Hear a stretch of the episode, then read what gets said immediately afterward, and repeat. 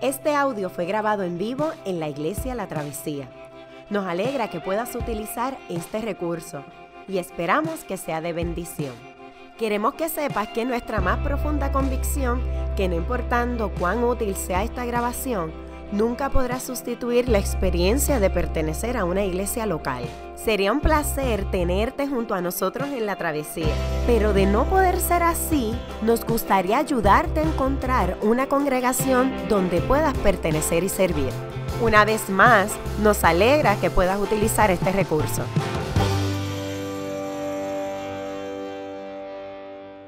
La palabra de esta mañana está en Éxodo capítulo 19 versos 2 al 6, capítulo 20 versos 1 al 3 y capítulo 24 versos 7 al 11. Después de partir de Refidín, se internaron en, en el desierto de Sinaí y allí, en el desierto, acamparon frente al monte, al cual subió Moisés para encontrarse con Dios. Y desde allí lo llamó el Señor y le dijo, Anúnciale esto al pueblo de Jacob, declárale esto al pueblo de Israel. Ustedes son testigos de lo que hice en Egipto y de que los he traído hacia mí sobre alas de águila. Si ahora ustedes me son del todo obedientes y cumplen mi pacto, serán mi especial tesoro entre todas las naciones. Aunque toda la tierra me pertenece, ustedes serán para mí un reino de sacerdotes y una nación santa. Comunícales esto a, a los, a los israelitas. Moisés volvió y convocó a los ancianos del pueblo para exponerles todas estas palabras que el Señor le había ordenado comunicarles. Y todo el pueblo respondió a una sola voz. Cumpliremos con todo lo que el Señor nos ha ordenado. Así que Moisés les llevó al Señor, le llevó al Señor la respuesta del pueblo. Dios habló y dio a conocer todos estos mandamientos. Yo soy el Señor tu Dios. Yo te saqué de Egipto, del país donde eras esclavo. No tengas otros dioses además de mí. Después tomó el libro del pacto y lo leyó ante el pueblo, y ellos respondieron, haremos todo lo que el Señor ha dicho y le, obedeceremos. Moisés tomó la sangre, roció al pueblo con ella y dijo, esta es la sangre del pacto que, con base en estas palabras, el Señor ha hecho con ustedes. Moisés y Aarón, Nadab y Abiú, y los setenta ancianos de Israel subieron y vieron al Dios de Israel. Bajo sus pies había una especie de pavimento de zafiro, tan claro como el cielo mismo. Y a pesar de que estos jefes de los israelitas vieron a Dios, siguieron con vida, pues Dios no alzó su mano contra ellos. Sorry.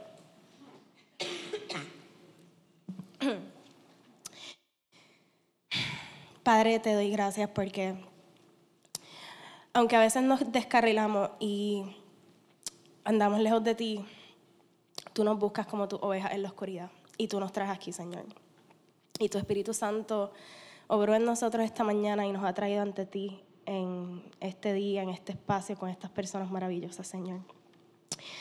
Te doy gracias por José Elías, porque tú actúas cada día en él y gracias a él te podemos conocer mejor, Señor.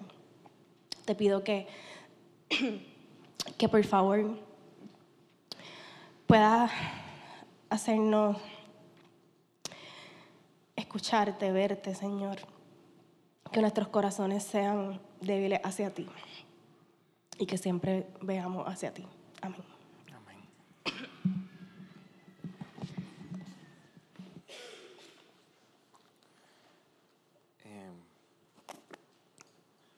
¿Se oye? Sí.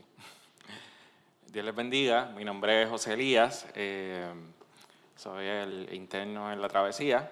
eh, y hoy eh, llegamos a uno de los... Estamos en una serie de sermones sobre el libro de Éxodo. Estoy, estoy como aterrizando. Estamos en una serie de sermones sobre el libro de Éxodo. Y en febrero estuvimos en los primeros seis capítulos del libro de Éxodo. Hace dos semanas eh, tomamos los, eh, comenzamos a tomar desde los- el capítulo 14 en adelante. Y hoy llegamos a lo que es la- los diez mandamientos y la ley de Moisés. Eh, hoy llegamos a uno de los momentos más importantes en la historia del Éxodo, porque es el pacto que Dios hace con el pueblo en el monte Sinaí. Y este es un relato que está en los eh, capítulos 19 al 24 de Éxodo. Y trata con el momento en que Dios le da a los israelitas los diez mandamientos y la ley, apareciéndoseles en el monte Sinaí con truenos y relámpagos. Y este es el, tipo de pasaje del Antiguo Testamento que de primera intención resulta incómodo de comprender para la gente moderna. Eh, un Dios que da leyes para que se cumplan y se aparece con truenos y relámpagos. No suena como un Dios amoroso. Eh, ¿No sería mejor que nuestras creencias religiosas no tuvieran tanto que ver con reglas y más con el amor? Esto sería una reacción a este pasaje. Una reacción lógica y entendible. Y yo quiero proponer que cuando la mente moderna piensa en la ley de Moisés y nuestra relación con Dios, siempre respondemos con composiciones de alguna forma simplistas y, aún yo pienso dentro de la iglesia, yo, he escuchado cosas dentro de la iglesia como nosotros somos gente que le hacemos caso al Nuevo Testamento, pero el Viejo Testamento eh, está bien raro y difícil de entender. Eh, y una de las posiciones que tenemos ante la ley, hasta este asunto de la ley, ¿verdad? Y, y, la obediencia es una de dos. O lo más importante es ser bueno y moral y seguir una lista de reglas, seas cristiano o no seas cristiano o lo más importante es el amor y ser espiritual, pero no este asunto de los mandamientos. Y yo quiero proponer que ambas visiones tienden a ser simplistas y demuestran que no hemos comprendido lo que la Biblia nos quiere tratar de enseñar sobre el propósito de la obediencia en nuestra relación con Dios. Y este pasaje, eh, eh, de Éxodo, desde el 19 al 24, tiene varias partes, es, bien complejo. Dios convoca al pueblo al monte Sinaí. La semana pasada vimos, eh, Ronnie predicó sobre cuando el pueblo fue a Refidín. Aquí el pueblo viene de Refidín, de esta región, van al monte Sinaí, Dios los trae allí para hacer un pacto con ellos. Dios les da los diez mandamientos, eh, Dios les da las leyes del pacto y Dios en el capítulo 24 ratifica el pacto con el pueblo, hace como un, juramento final con el pueblo. Y este es un pasaje que vemos cuatro propósitos espirituales de la ley, cuatro razones por las que Dios da su ley al pueblo y cuatro cosas que debe provocar eh, este asunto de la ley en nuestra vida. Y antes de ir de lleno a estos cuatro propósitos, antes de hablar sobre estas cuatro cosas, yo quiero que primero veamos que el pasaje nos enseña algo específico que la ley nunca podrá hacer por nosotros. Vamos a ver cuatro cosas espirituales que la ley puede hacer por nosotros, cuatro propósitos que la ley hace por nosotros. Pero primero yo creo que veamos, hay una cosa que la ley nunca va a poder hacer por nosotros, y nos dice este pasaje, y es salvarnos. Dios eh, dice en el verso 4, eh, los, versos 4 y 5 del capítulo 19 que leímos, Dios les está hablando y dice, ustedes son testigos de lo que hice con Egipto y de que los he traído hacia mí como sobre alas de águila. Si ahora ustedes me son del todo obedientes y cumplen mi pacto y comienza a hablar del pacto. Yo quiero que veamos esto, porque Dios les va a comenzar a hablar sobre la ley y la obediencia. Eh, pero justo antes de que Él quiere dejar algo claro con el pueblo, Él les dice, vieron como yo los he traído hacia mí como sobre alas de águila. Dios usa esta imagen de las alas del águila para decirle al pueblo, ustedes tienen claro que si ustedes han sido salvados de Egipto, no fue por nada que ustedes hicieron, ¿verdad? O sea, no fue que ustedes en Egipto hicieron una revuelta, no fue que en Egipto ustedes hicieron una huelga, no fue que en Egipto ustedes hicieron una revolución. Y, de hecho la Biblia nos va a dar muchos ejemplos luego de cómo el pueblo se levanta, pero si algo es claro en Éxodo, es que no es la historia de un pueblo que se levanta contra el opresor. Es la historia de cómo ellos no hicieron nada, Dios los escucha, Dios los llama eh, eh, Dios llama a Moisés, Dios habla con el faraón por medio de Moisés, Dios envía las plagas, Dios divide el mar rojo, Dios hace eh, hundir en, el mar rojo los carros del faraón, Dios les da agua en Oreb. Él dice, yo los he traído hacia mí como sobre alas de águila. Es decir, ustedes no fueron salvados hasta donde va la historia por nada que ustedes hubieran hecho. Y es importante esto porque les van a comenzar a hablar de la ley y teniendo eso claro, Él les dice en el verso 5, si ahora ustedes me son obedientes y cumplen mi pacto, pero este es el preámbulo para comenzar a hablar sobre la obediencia, teniendo claro que yo los salvé y no fue por nada que ustedes hayan hecho. Ahora podemos hablar de obediencia. Yo no sé si, si me siguen lo que estoy tratando de decir. Él les está diciendo, ustedes no me obedecen para ser salvos. Ustedes no me obedecen para ser salvos. El que yo los haya salvado no es porque ustedes hicieron algo que me agradara. Yo decidí salvarlos. Ustedes pueden obedecerme y agradarme porque yo los he salvado. ¿Ven cómo se invierte el orden? Y lo que tenemos aquí es una ecuación que se hace una y otra vez durante toda la Biblia y, es que los indicativos van sobre los imperativos.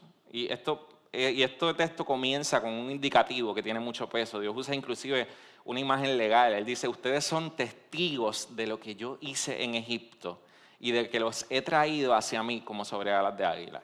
Es un indicativo. Y entonces, por lo tanto, llega el imperativo dice, ahora obedezcan mis mandamientos. Es decir, yo te amé, tú eres completamente aceptado por mí, ahora vamos a hablar de obediencia. Y si entendemos bien esto, nos vamos a dar cuenta que ninguna otra religión funciona así. Nuestro corazón incluso no, no funciona así muchas veces al acercarnos a Dios. Las demás religiones dicen, si tú eres una buena persona y por lo tanto, a causa de que tú eres una buena persona, Dios te salva y tú eres aceptado por Dios y Dios te va a bendecir. Nuestro corazón siempre funciona diciendo, si yo vivo bien y yo hago bien, entonces yo, Dios me va a salvar y me va a bendecir. Pero lo que Dios dice aquí es bien chocante. Él, les dice, yo los he salvado, yo los he amado. Ahora que ustedes tienen claro que yo los he salvado y los he, amado, podemos hablar de obediencia. Pero no es que ustedes me van a obedecer para ser salvos. No significa que la obediencia no es importante. Y aquí es donde el otro extremo donde los cristianos fallamos no significa que la obediencia no es importante. No, de, eso precisamente es de lo que él va a hablar. Pero Dios no los salvó porque ellos fueran obedientes. ¿Entienden?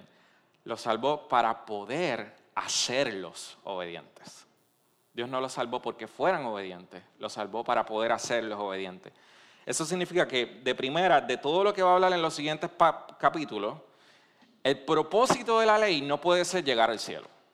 El propósito de nosotros ser obedientes no, puede ser para que Dios nos haga llegar al cielo. Tú y yo con nuestras propias acciones no podemos conseguir que Dios nos salve y nos bendiga. Yo los he traído hacia mí como sobre alas de águila. No obedecemos a Dios para que Él nos salve y nos acepte. Y me siento como que estoy diciendo esto y estoy como repitiendo, como tratando de repetir, pero es que nuestro corazón es como cuando dicen que la cabra siempre tira para el monte, nuestro corazón siempre va a tirar para allá. O sea, hablamos de la obediencia y, es capaz de que salgamos de aquí diciendo, pues estamos hablando de la obediencia, eso significa que hablaron hoy de que si somos desobedientes, Dios no nos salva y nos manda para el infierno. No, somos salvos por la obra de Cristo. ¿Me entienden? Y, pasa una y otra vez. Entonces, la pregunta es, ¿por qué deberíamos obedecer si ya Dios nos ha aceptado?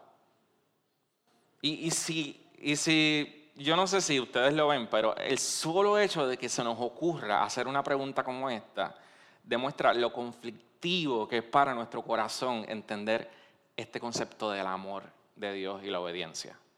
Lo contradictorio que resulta para nosotros, el corazón humano, esto de comprender la gracia de Dios y a la misma vez la obediencia. Entonces, si la ley de Dios no fue dada para salvarnos, si los diez mandamientos no fueron dados para salvarnos, ¿para qué fueron dados?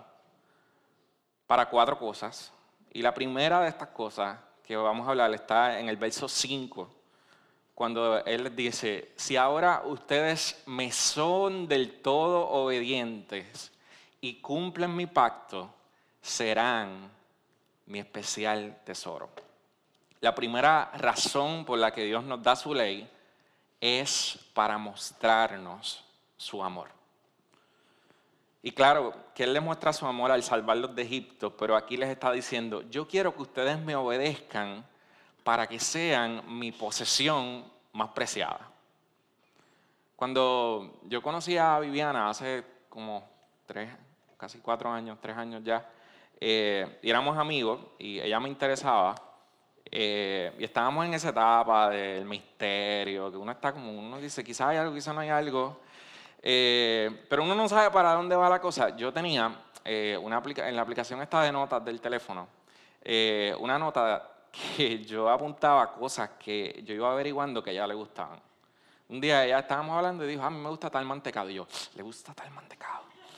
esto, un día estábamos en un sitio y dijo, a mí me gustan las pantallas así como que largas así. Yo, le gustan las pantallas así. Y para saber qué tipo de detalles tener. Y cuando llegaba el momento, ella decía, ah, ¿cómo tú te acuerdas de esto? Y yo, oh, esto no, o sea, no. Eh, nada, esto fue...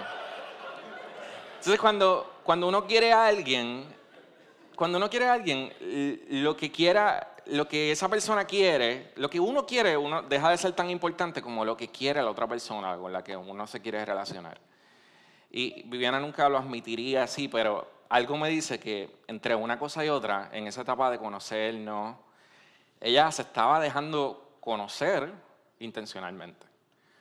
Y poco a poco yo pudiera aprender cómo tener una relación con ella, cómo ella le gustaba ser tratada. Y lo que nosotros vemos aquí es que Dios le dice al pueblo, mira, la manera en que tú me puedes conocer y entrar en una relación de amor y pacto conmigo es obedeciéndome. Yo te, los saqué de Egipto, yo les he demostrado que son amados por mí, yo les he demostrado mi intención, pero yo quiero tener una relación de amor con ustedes y si ustedes quieren saber qué es lo que realmente derrite mi corazón de alegría y emoción por ustedes, es esto, es su obediencia. Y, es importante que tengamos en, cuenta lo que, significa, lo que Dios está haciendo aquí con el pueblo, porque Dios los está llamando a una relación de pacto. Eh, y esto es bien eh, interesante porque nosotros estamos acostumbrados en nuestro mundo moderno, que es consumista, a las relaciones de consumidor. Eh, ¿Cuántos de ustedes se han cambiado en los pasados cinco años de compañía de teléfono dos o tres veces? Porque es como, yo tengo una relación con esta compañía, pero si esta compañía no me da el servicio que yo estoy esperando, me cambio y la otra rompo el contrato, me pagan el otro contrato. Son relaciones de consumidor. Y asimismo, quizás la crisis moderna es que las relaciones de consumidores quieren manejar todas las áreas, ¿verdad? Cuando llegamos al matrimonio, la gente espera seguir teniendo relaciones de consumidor en el matrimonio, cuando se supone que la naturaleza del matrimonio es una relación de pacto. Eh, inclusive cuando hablamos de relaciones de pacto, a nadie se le ocurriría decir que una relación entre un padre y un hijo es una relación de consumo. Si eh, mi hijo no me obedece, yo le digo, pues buscamos otro. Tú no puedes hacer eso. Tú tienes una relación de pacto y el Estado te exige una relación de pacto con ese hijo, ¿verdad? Pero curiosamente, no estamos acostumbrados a este lenguaje. Y lo que Dios está queriendo hacer con el pueblo es decir, yo los estoy llamando a tener una relación de pacto conmigo. Esta relación significa que no importando lo que pase, mi compromiso con ustedes va a estar. Yo quiero tener un pacto con ustedes. Pero en este pacto yo quiero que ustedes conozcan lo que yo espero de ustedes. No porque yo quiera romper mi pacto con ustedes, sino porque yo en un pacto con ustedes quiero tener una relación de obediencia para que ustedes sean mi especial tesoro. Eh, un comentarista del Antiguo Testamento, Alan Cole, hablando sobre este pasaje, explica que esta palabra en hebreo, la, palabra, la frase que se usa para hablar del tesoro es bien particular porque se está haciendo una referencia a la riqueza privada que acostumbraba a tener un rey. Eh, tenemos que entender que los reyes de aquel tiempo lo poseían todo. Los reyes poseían Eh, todas las casas, eh, las carreteras, los edificios eran de él, la gente era de él. Él podía mandar a la gente a matar porque eran de él, básicamente. Un rey poseía todo, pero cuando se hace referencia aquí al especial tesoro, se está haciendo referencia a su riqueza privada, a objetos especiales de gran belleza y valor que podía guardar en su cuarto y con los que él se deleitaba. Es como si Dios estuviera diciendo al pueblo, mira, yo te amo, pero yo quiero entrar en una relación de intimidad contigo ahora. Yo quiero entrar en una relación en la que nos deleitemos el uno al otro y esto se logra por medio de la obediencia. Así que Dios no nos da su ley para castigarnos, sino que nos da su ley para mostrarnos su amor. Y este es el primer propósito de la ley, mostrarnos su amor. El segundo propósito que Dios quiere lograr con la ley es hacer de su pueblo una nación distinta, una nación santa, una nación de reyes, de sacerdotes. Eh, dice en el verso 5, eh, dice, aunque toda la tierra, en versos 5 y 6, aunque toda la tierra me pertenece, ustedes serán un reino de sacerdotes y una nación santa. Dios quiere que su pueblo sea una comunidad distinta a los demás. Y cuando hablamos de una nación santa, estamos hablando de algo que es sagrado y de algo que ha sido separado para un fin particular. Eh, curiosamente, nosotros cuando decimos, pues Dios quiere que su pueblo una nación santa, lo que significa es que quiere una nación que nunca falle y que no haya pecado en ella. Y es curioso porque cuando vemos un libro como la carta a los Corintios, Pablo le escribe a los Corintios, y la iglesia de los Corintios es una iglesia que tenía un montón de revoluciones. Usted piensa en la iglesia más al garete que puede estar la iglesia de Corintios. Había adulterio, había fornicación, había, se metían a adorar a otra gente. Era un, y, y Pablo, cuando le escribe a los Corintios, usted trata de ver, encontrar algo bien inspirador, pero Pablo está escribiendo a esa gente enojado o sea, enojado y empieza a tirar una cosa por la otra y dice, ustedes están mal por esto, están haciendo esto mal. Y es todo, está regañando. Pero es curioso que cuando nosotros vemos que Pablo escribe a los Corintios, al principio de la carta, él dice, esta carta va dirigida a los santos que están en Corintios. Y cuando tú sigues leyendo la carta, tú dices, pero ¿qué santo? No, ¿dónde están los santos aquí? Pero él está queriendo decir, esto está dirigido a esta gente que aunque son imperfectas, que aunque tienen un montón de revoluciones, han sido separadas. Usando esta misma imagen de, de la santidad que está usando Dios aquí para hablarle al pueblo en el pacto. Cuando entendemos la santidad de esta manera, vemos que la salvación de Dios no tiene que ver de primera intención con llevar a la gente de manera individual al cielo, sino con crear por medio de la iglesia una contracultura, una comunidad de gente que opera su vida en base a principios distintos a los de este mundo. De gente que maneja sus relaciones de manera distinta. Y cuando leemos en los capítulos 20 al 24, cuando sigue hablando de la ley, nosotros vemos una sociedad que opera con valores distintos. Eh, lo vemos en la manera en que se maneja el sexo, lo vemos en la manera en que se maneja el dinero, lo vemos en la forma en que se maneja el poder. Por ejemplo, respecto al sexo, aquí tenemos la primera cultura, básicamente, que se tiene conocimiento en la historia de la humanidad, donde el adulterio deja de ser un pecado solamente para las mujeres, sino que es un pecado también para los hombres. Es la primera cultura en la que las hijas pueden heredar las riquezas de una familia, no solo los hijos. En cuanto al dinero, eh, cada israelita estaba obligado a dar el 10%, de todos sus ingresos para darlo a los pobres y darlo a los levitas, aquellas personas que se dedican a trabajar en el templo, más cada tres años, entiendo, se tenía que dar una ofrenda adicional para los pobres. Al punto de que dice en Deuteronomio 15, tengo entendido que dice, si ustedes siguen con todo, si ustedes siguen estas reglas, es imposible que haya pobres entre ustedes. Es una sociedad que Dios quería hacer que no hubiera pobreza. En cuanto al trato de los inmigrantes, eh, Dios, les dice, yo quiero que ustedes traten a los inmigrantes y los reciban y le den todos los privilegios y todos los derechos que tienen ustedes, porque ustedes vienen de Egipto y ustedes fueron inmigrantes en Egipto también. Ustedes tienen que recordar de dónde vinieron al momento de tratar con inmigrantes. El propósito de Dios desde la creación del mundo con el pueblo de Israel y con la iglesia siempre ha sido moldear una comunidad santa de gente que cambie el mundo. Eh, es por eso que grandes aportaciones para el mundo como la abolición de la esclavitud, como es la creación de orfanatos, como es asuntos eh, como eliminar el racismo, tienen su, su comienzo en muchos casos entre cristianos. Porque fueron estos valores los que los motivaron. Y fueron los valores del Viejo Testamento. Fueron los valores en muchos casos de cómo Dios quería que se tratara en la sociedad a los pobres, a los inmigrantes, a los que son distintos. Serán para mí un reino de sacerdotes. Eh, y el trabajo de un sacerdote era ayudar a la gente a entrar en la presencia de Dios y conocer quién era Dios. Dios quiere crear una comunidad que demuestra al mundo quién es Dios. Y cuando nosotros como cristianos eh, modernos miramos un pasaje así, pensamos en que esto significa, bueno, pues si yo soy una buena persona, la gente va a ver quién es Dios. Pero en estos pasajes siempre se habla en plural.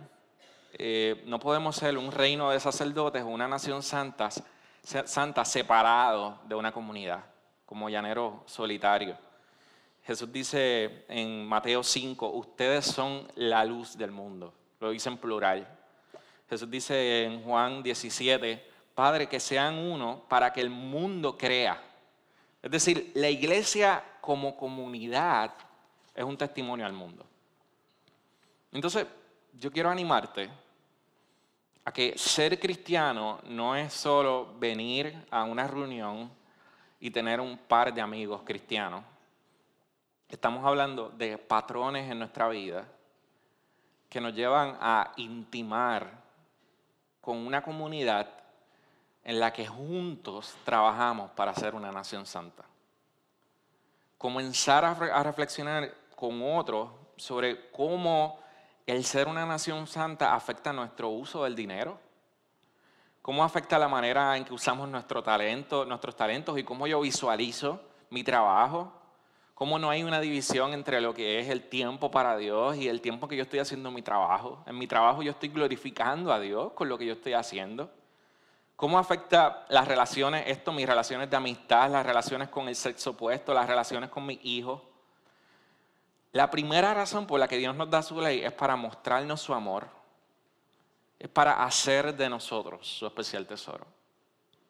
La segunda razón es para hacer de nosotros una comunidad distinta, una nación santa, un reino de sacerdotes.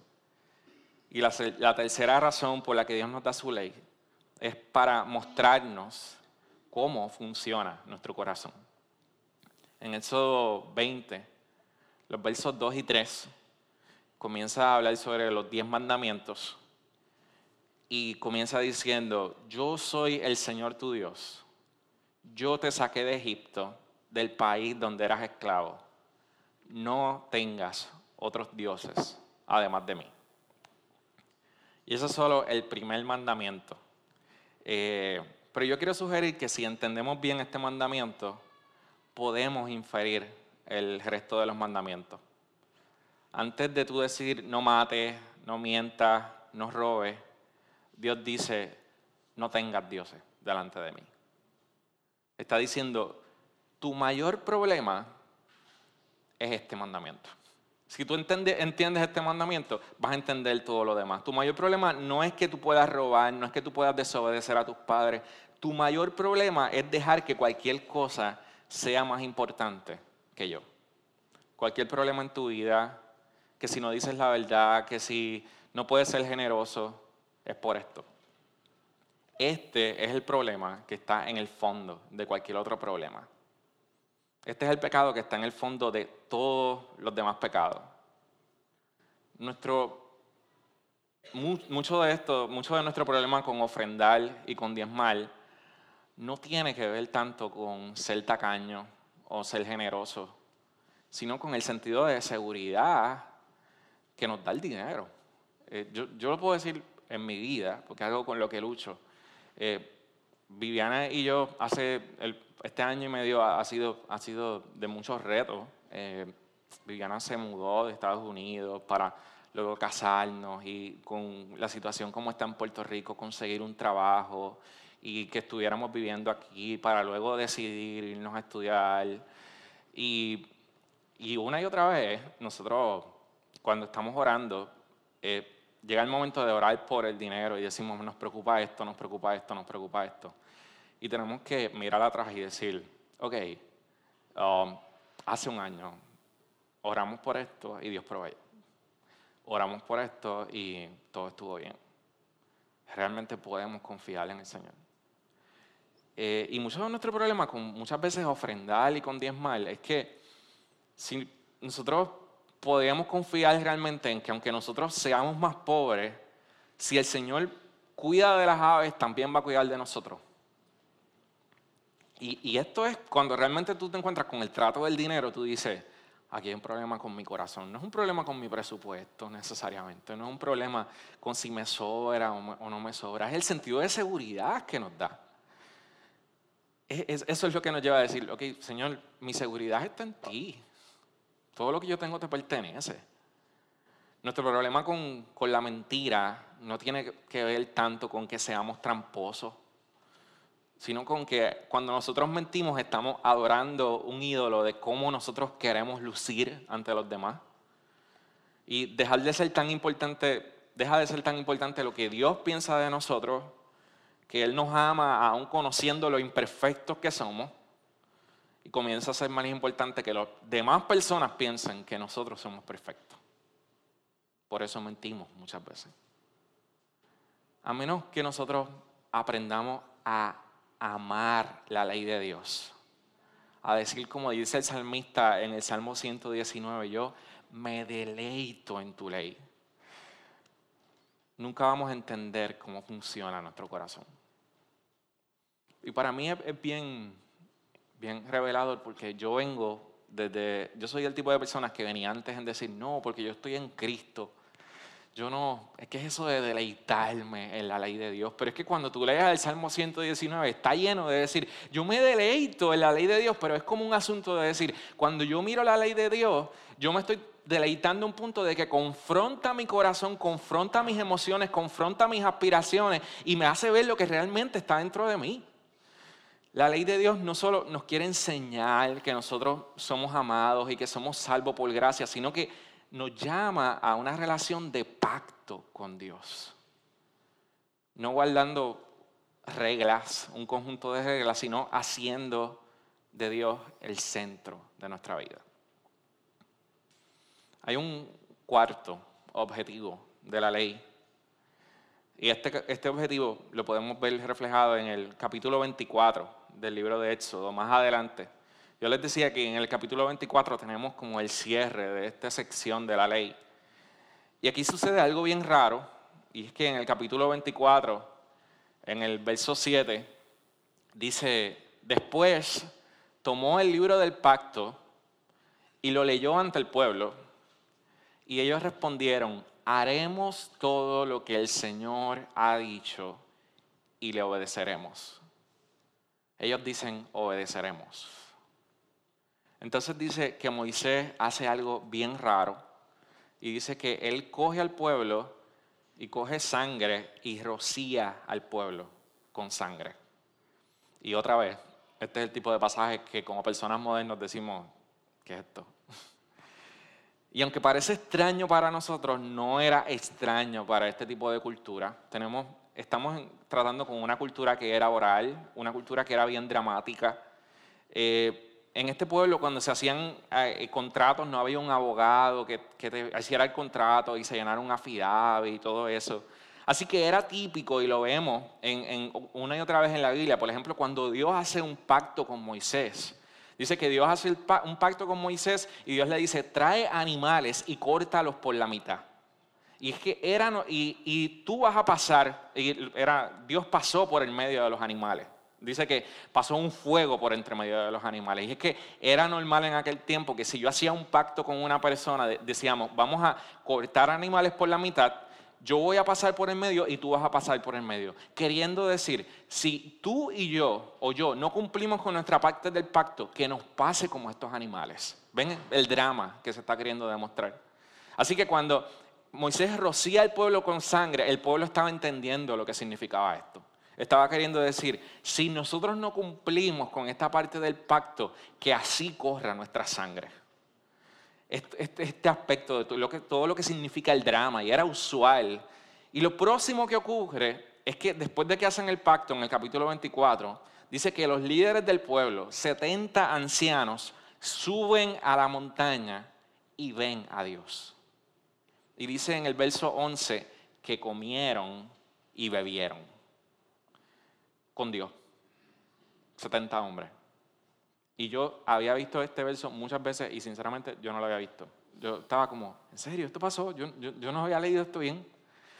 Hay un comentarista que se llama Peter Ems. él es un comentarista, en un comentario sobre el Éxodo, él escribe sobre cómo para las culturas del Medio Oriente, el comer y beber con alguien luego de hacer un pacto era visto como un acto de comunión y de amistad y de intimidad. Es decir, Dios mismo convoca a 70 hombres que son representantes del pueblo para decir, vamos a tener un pacto, acabamos el pacto, vamos a hacerlo como lo hace todo el mundo, vamos a comer y vamos a beber. Yo les voy a demostrar que yo tengo intimidad con ustedes, que yo tengo comunidad con ustedes. Y uno ve esto y sabiendo lo que va a pasar después y sabiendo lo que ha pasado antes, porque este pueblo son gente cabecidura. Es una y otra vez que esta gente le está fallando a Dios. No es que, no es que ellos han hecho lo correcto y después se dañan. Es que el pueblo son gente idólatra. Como decimos, la cabra va a tirar para el monte. O sea, una y otra vez el pueblo le está fallando y tú dices, pero ¿y por qué él hace un pacto así con ellos? ¿Cómo Dios puede tener un gesto así con ellos? Y la respuesta la encontramos siglos más tarde, cuando Jesús, la noche en que fue entregado, alzando una copa, le dice a un grupo de hombres israelitas, que conocían de rabo a cabo la historia del Éxodo, que sabían de este pacto de Dios con Moisés en el Éxodo, les dice, esta es la sangre del pacto. Esta es la copa del nuevo pacto en mi sangre. Es decir, con mi sangre, mi sangre correrá para que haya un pacto, no la sangre de ustedes. Y el autor de la epístola de Hebreos en el Nuevo Testamento hace un recuento intenso sobre todo esto que ocurre con Moisés y dice en el capítulo, en el capítulo 10, en el verso 19, eh, así que hermanos, mediante la sangre de Jesús tenemos plena libertad para tener comunión con Dios. Nos podemos acercar a Dios. En la cruz se derramó la sangre de Cristo. Y Él recibió la maldición y el castigo de nuestra desobediencia. Para que tú y yo pudiéramos recibir intimidad y comunión con Él por medio de su pacto. Para que tú y yo pudiéramos disfrutar de la cena con Él como amigo. Él obedeció para que tú como tú y yo nunca pudimos obedecer, y Él sufrió el castigo que tú y yo debimos haber padecido para que nosotros pudiéramos participar en un pacto de intimidad con Dios. Por la obra de Cristo, ahora tú y yo nos podemos acercar a la ley de Dios para que la ley de Dios moldee nuestra vida para ser una nación santa, para ser un reino de sacerdotes. Eh, y claro que vamos a fallar una y otra vez en cumplir con todo esto. Pero la buena noticia es lo que dice Romanos 8.1. No hay condenación para aquellos que, que están en Cristo Jesús. Cuatro propósitos de la ley. Que podamos experimentar intimidad con Dios. Hacer de nosotros una comunidad distinta. Mostrarnos la idolatría que hay en nuestro corazón y llevarnos a Cristo.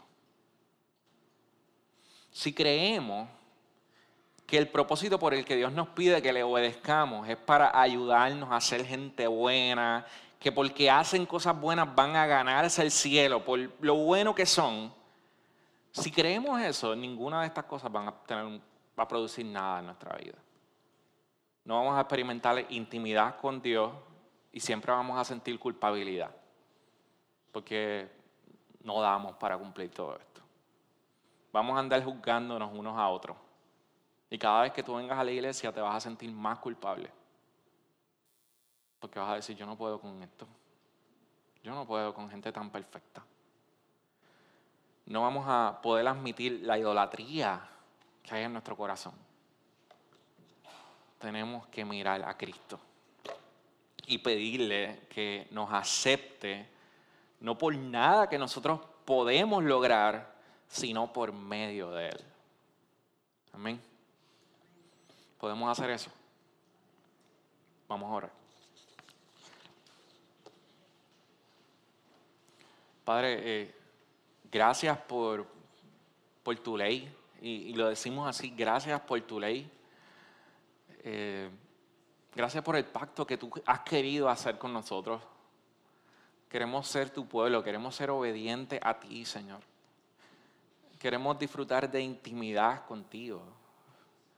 Queremos que tu ley haga su obra examinando nuestro corazón, trayendo eh, mostrándonos cuáles son esas cosas que nos, se resisten a que tu voluntad sea cumplida en, en nuestra vida, Señor. Gracias por darnos tu ley, Señor. Nos acercamos ante tu ley sin temor, Señor, por medio de lo que Jesús hizo por nosotros. Él cargó sobre Él la condenación para que nosotros pudiéramos disfrutar eh, de plena comunión contigo, Señor. En Cristo somos linaje escogido, somos real sacerdocio, somos nación santa, somos pueblo adquirido por Dios para mostrar las virtudes de aquel que nos llamó de tinieblas a su luz admirable, Señor. Ahora nos acercamos como tu pueblo a la cena y tomamos de tu sangre y bebemos de tu cuerpo porque tú cargaste sobre ti la condenación para que el pacto contigo pudiera ser obedecido a plenitud por medio de ti, Señor. Gracias, Señor. Qué bueno que pudiste escuchar esta grabación. ¿Qué tal si la compartes con otros? Recuerda que hay muchos más recursos en nuestra página latravesía.org, donde también puedes realizar un donativo. Dios te bendiga.